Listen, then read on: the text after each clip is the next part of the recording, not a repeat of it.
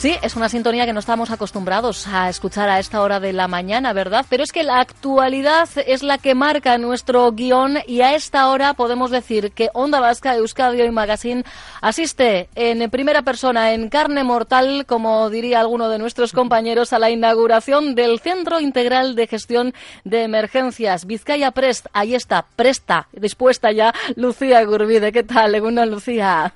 Egunon, pues encantada de estar inaugurando estas, estas instalaciones donde desde hoy, como bien dices, la Diputación de Vizcaya va a atender 6.500 incidentes al año. Hablamos de emergencias de todo tipo, de una mejora también en la coordinación y me gustaría, compañeros, trasladaros, ¿no? haceros una pequeña descripción del espacio sé nuestros ojos, nos eso encontramos.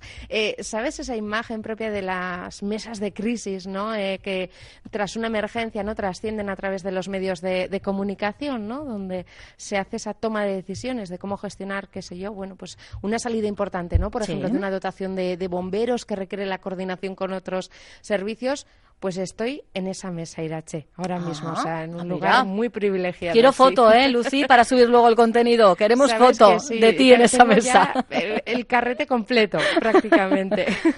Está con nosotros, además, Ivone Bengoechea, diputada de Administración Pública y Relaciones Institucionales, quien ha estado también participando en esa, en esa visita. Ivone Bengoechea, Egunon, ¿qué tal?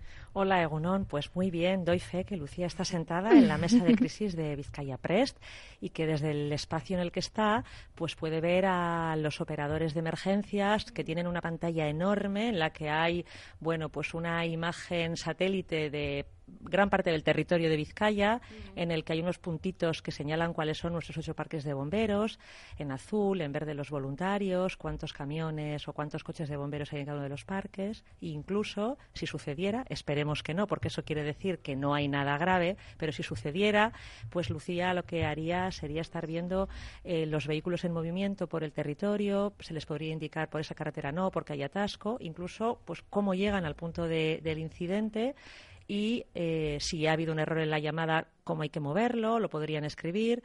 Digamos que está en el corazón del conocimiento de la emergencia. Que como bien comenta Ivone, la idea es que esta mesa de crisis no entre en funcionamiento o lo haga las menos veces eh, posible, pero hemos eh, hecho algo así como, no sé si un simulacro, pero sí un Skype bueno para ver cómo estaba una zona determinada, ¿no? Ha sido muy chulo, por cierto. Sí, la verdad es que los operadores reciben un aviso, una llamada. Eh, y después hay que movilizar recursos para atender esa incidencia. Por tanto, eh, si movilizamos bomberos a un incendio en esta mesa de crisis a través de una videollamada con un simple teléfono móvil que tenga pues el jefe eh, o, o un retén si se trata de un incendio forestal o un técnico de carreteras si estamos ante una emergencia en carreteras con un teléfono móvil ya desplazado en el punto del incidente puede mandar imágenes en tiempo real precisamente a esta sala para que las personas que tienen que tomar aquí decisiones operativas no cuenten solamente con la llamada mm, con la información que los propios operadores les transmiten y con el conocimiento que tienen de que han movido pues eh, tantos recursos, sino que además una persona allí con un simplemente con un- una llamada eh, hace que en una pantalla muy grande aquí, bueno, pues quienes están en este centro puedan ver en tiempo real lo que está sucediendo en el punto del incidente. Y otra cosa que destacaría es que el- toda la tecnología que tiene este centro es de ultimísima generación. Eh, como es muy difícil transmitir todo lo que es visual por la radio, yo no sé si me voy a atrever con las palabras, ¿eh? pero desde mesas que pulsando un botón suben y bajan, las personas que trabajan aquí trabajan en turnos de 12 horas, es un centro que está abierto, como no puede ser de otra manera, 24 horas al día, 365 días al año, bueno, pues tienen todas las eh, últimos avances en ergonomía, en comunicaciones, en antenas, en aparatos eh, de tecnología de última generación, diría yo, para que toda la información pueda estar integrada en una única plataforma, sea el incidente que sea. Me da lo mismo que sea pues un fuego ordinario en una vivienda, que un fuego en un monte, que un accidente de carretera o incluso, ¿por qué no?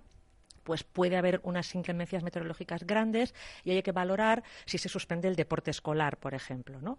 Entonces, eh, ¿por qué no una persona del Departamento de Cultura se puede trasladar aquí, aunque habitualmente no gestione eh, emergencias, y en esta mesa de crisis puede traer un ordenador, enchufar toda la información que tiene sobre el deporte escolar, por ejemplo, y después el personal que maneja esas incidencias, quien maneja carreteras, en tiempo real tomar, ir tomando las decisiones, incluso más allá de lo que habitualmente entendemos como una emergencia pues, con heridos o con riesgo para las personas o para las cosas.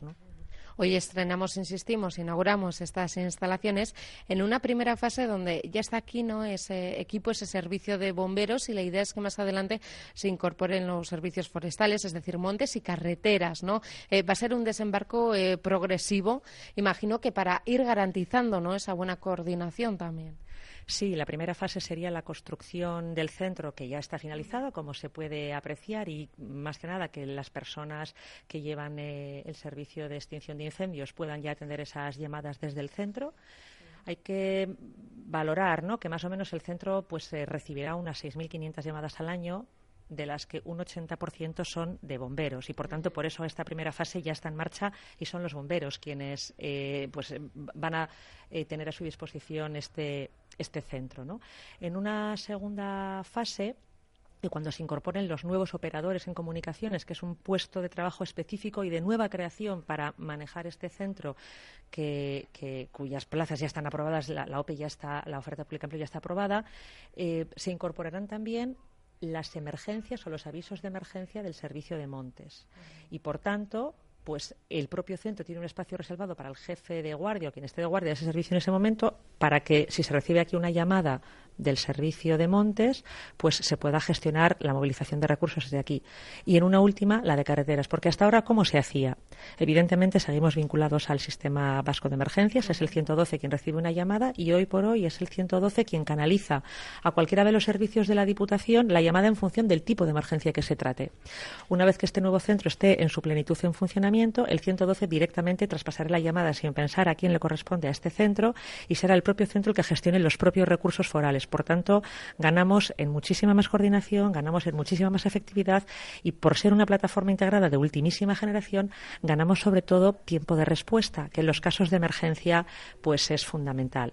¿Eso quiere decir que hasta ahora no se hacía bien? No, hasta ahora lo estábamos haciendo estupendamente bien. De hecho, el servicio de bomberos yo creo que es el servicio mejor valorado de toda la Diputación.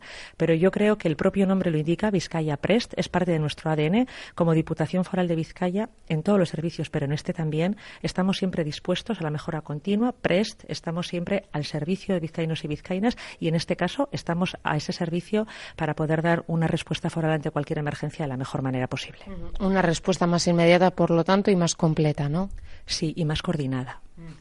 Bueno, pues ahí está también ese, esa reflexión que deja también y ese hecho, ¿no? Que la idea es reducir los tiempos de, de espera ante situaciones de emergencia que pueden ser relativamente, y entiéndase, ¿eh? sencillas, como por ejemplo tomar la decisión de cancelar las actividades escolares ante una mala previsión meteorológica o casos más graves como inundaciones. De hecho, nos acordábamos eh, un grupo de periodistas viniendo para aquí de las inundaciones, eh, o bueno, el riesgo de inundación, mejor dicho, que sufría la ría de Bilbao hace no tantos años, ¿no? Y cómo vigilábamos todos aquel, aquel caudal. Bueno, pues situaciones quizá más complicadas, ¿no? O más excepcionales, eh, también se van a ir gestionando desde este, desde este centro. Eh, ahora mismo tenemos un equipo a mano derecha, ¿no? Eh, nos comentaban también que son, lógicamente, miembros del equipo del servicio de bomberos. Tenemos dos trabajadores y la idea es ir ampliando ¿no? y reforzando también esa, ese equipo según las necesidades, ¿no? el ir ajustando y creando esos dispositivos específicos. Sí, hemos dimensionado el centro no solamente para las necesidades actuales, sino también para las necesidades futuras. ¿no? Entonces, por lo general suele haber dos, tres personas atendiendo las, los avisos de, de incidencias, pero a futuro pues cabe que haya hasta, hasta, hasta seis, está dimensionado así, al igual que ahora únicamente donde están digamos, los responsables de guardia de cada uno de los servicios, ya no de los avisos, sino de los que tienen que tomar las decisiones operativas, ahora habrá una persona ahí, pero también, bueno, pues como se puede observar donde estamos sentadas, pues eh, hay dos puestos más, ¿no? Y luego hay una zona pues más pequeñita que no está así demasiado a la vista, que también va a requerir de personal administrativo, incluso pues algunas pequeñas salas, porque en un momento de, de crisis o de, o de incidencia, pues para que unas personas y otras no se molesten, puedan tener reuniones, puedan hacer un informe, a veces los propios medios de comunicación pues pedís unas declaraciones o un reporte, pues alguien puede estar ahí con un ordenador y, tratando de ofreceros la información de la mejor manera posible. También para controlar y gestionar datos, porque bueno, hoy vivimos en la sociedad del dato y el dato es el que nos ayuda a tomar mejores decisiones, en qué nos hemos equivocado, cómo podemos mejorar, para que haya una analítica de todas esas emergencias que gestionamos. Tenemos en total 180 metros cuadrados distribuidas en esas zonas eh, que comentaba eh, Ivone. Tenemos el centro de comunicaciones, la sala de mando, la mesa de crisis, que es donde eh, nos encontramos ahora mismo, en ese máximo órgano de coordinación técnica y política en situaciones de, emergencia y esas salas de apoyo técnico y de trabajo administrativo, ¿no? donde quizá, bueno, pues el ritmo de trabajo es otro, pero en cualquier caso todos los emplazamientos coordinados. Vamos con esa tecnología a punta porque tiro de chuleta, ¿eh? Porque yo tampoco quiero meter la pata. que se acaba de presentar, que de memoria no nos lo sabemos todavía, ¿verdad? Con esto de los datos técnicos, eso es, pero quizá lo más llamativo son los dos video walls que se llaman, que es, bueno, pues eh, como indica la palabra, ¿no? Pues eh, una pared con una gran pantalla y luego también tenemos una gran pantalla táctil de 84 pulgadas. Lo digo porque esa inversión, ¿no? En TICs, en nuevas tecnologías, porque entiendo que esto es de vanguardia y bueno, pues también es algo a destacar, ¿no? Eh, hay que moldarse también a los tiempos que corren, ¿no? Y hacer una inversión y una apuesta de este tipo. Sí, son nuevas tecnologías que permiten funcionalidades que la tecnología antigua no permitía por un lado y por tanto pueden tener las personas que vayan a tomar esas decisiones más información de la que tenían antes en un formato mucho más accesible. Tú has dicho que es táctil y efectivamente, o sea, tú te acercas, tocas, recortas, pueden pintar sobre la pantalla, estoy moviendo aquí este coche o este camión de bomberos, esta persona está aquí, puedes hacer flechas, lo puedes recortar, mandarlo por correo electrónico a, a golpe de dedo sobre una pantalla, ¿no? Y Además de todo eso, de que son los últimos avances tecnológicos, también hemos dejado el sistema preparado para que cuando se integre todos los avisos de emergencias de fuegos forestales, pues digamos que los dos programas se lean, porque que nadie piense que hasta ahora la Diputación no atendía esos fuegos forestales ni los fuegos ordinarios, claro que los atendía. Mm. Pero lo que queremos es que esté todo en una única plataforma y en tiempo real y que no haya que teclear la información dos veces o que no haya que mandar un email, sino que basta que uno de los operadores o una de las operadoras aporte esa información y la integre en el sistema para que todas las personas que formen parte de ese sistema integral, por eso es integral, de Vizcaya Prest, tengan esa misma información. Y eso es lo que consigue la tecnología. Sí, ha sido una inversión, bueno, yo creo que elevada. Diría que prácticamente algo más en tecnología que lo que ha sido la propia construcción del centro.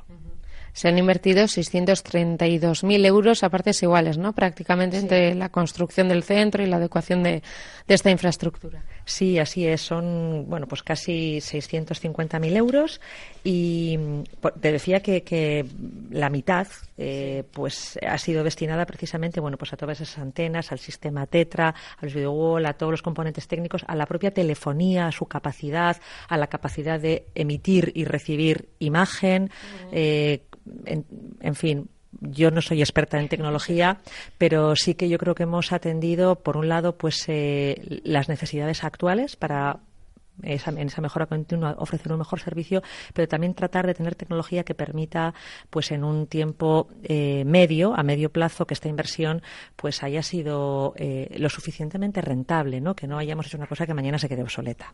Y que era un compromiso también, Irache, reducir esos tiempos de, espera, mejorar la coordinación.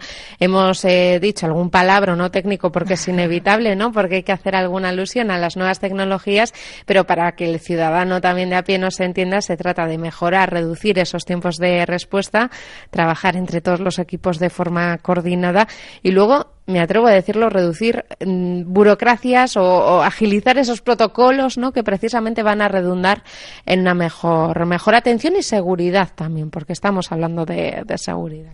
Sí, yo creo que lo importante es que este es un compromiso cumplido. Lo decía el diputado general, ¿no? Nos comprometimos a crear este centro. Era un proyecto que teníamos claro que teníamos que sacar adelante. Lo cierto es que ha resultado más difícil de lo que preveíamos, incluso, pues como te decía, hasta tomar decisiones respecto al personal que lo va a gestionar. Pero la seguridad es importante y yo creo que Vizcaya, en ese sentido, pues está bien atendida. Pero este centro, pues viene a apuntalar eh, pues el hecho de que Vizcaya sea hoy un poquito más segura.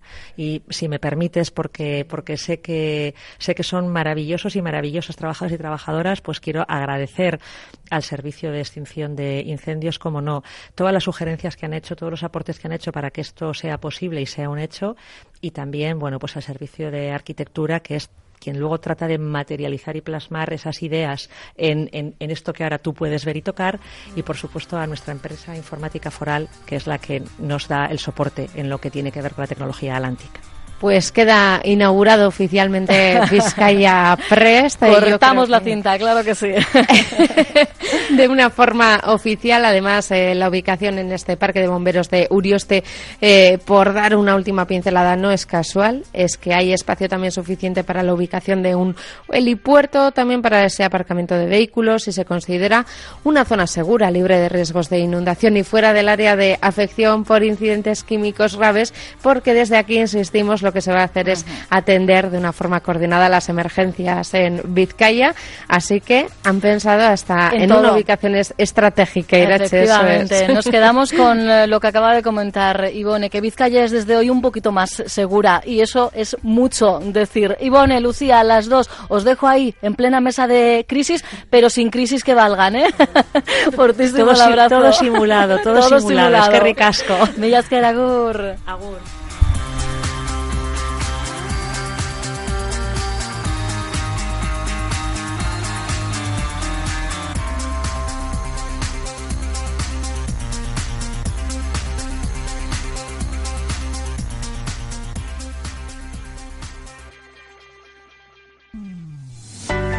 Onda la radio que cuenta.